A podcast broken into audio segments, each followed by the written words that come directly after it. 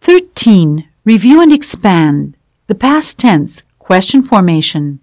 Page 58. 1. Questions with B.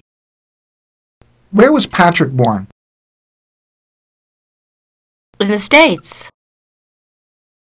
How old was Patrick when he got his first car? Sixteen years old. What was Patrick's first car? A convertible. When was Kathy born? In 1988.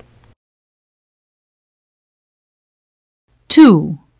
Questions with other verbs using did. Where did Patrick grow up? He grew up in Canada. What did his father do?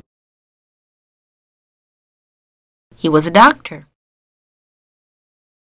What did Patrick and Kathy used to watch? They used to watch Scooby Doo. When did Patrick get married? He got married after graduation.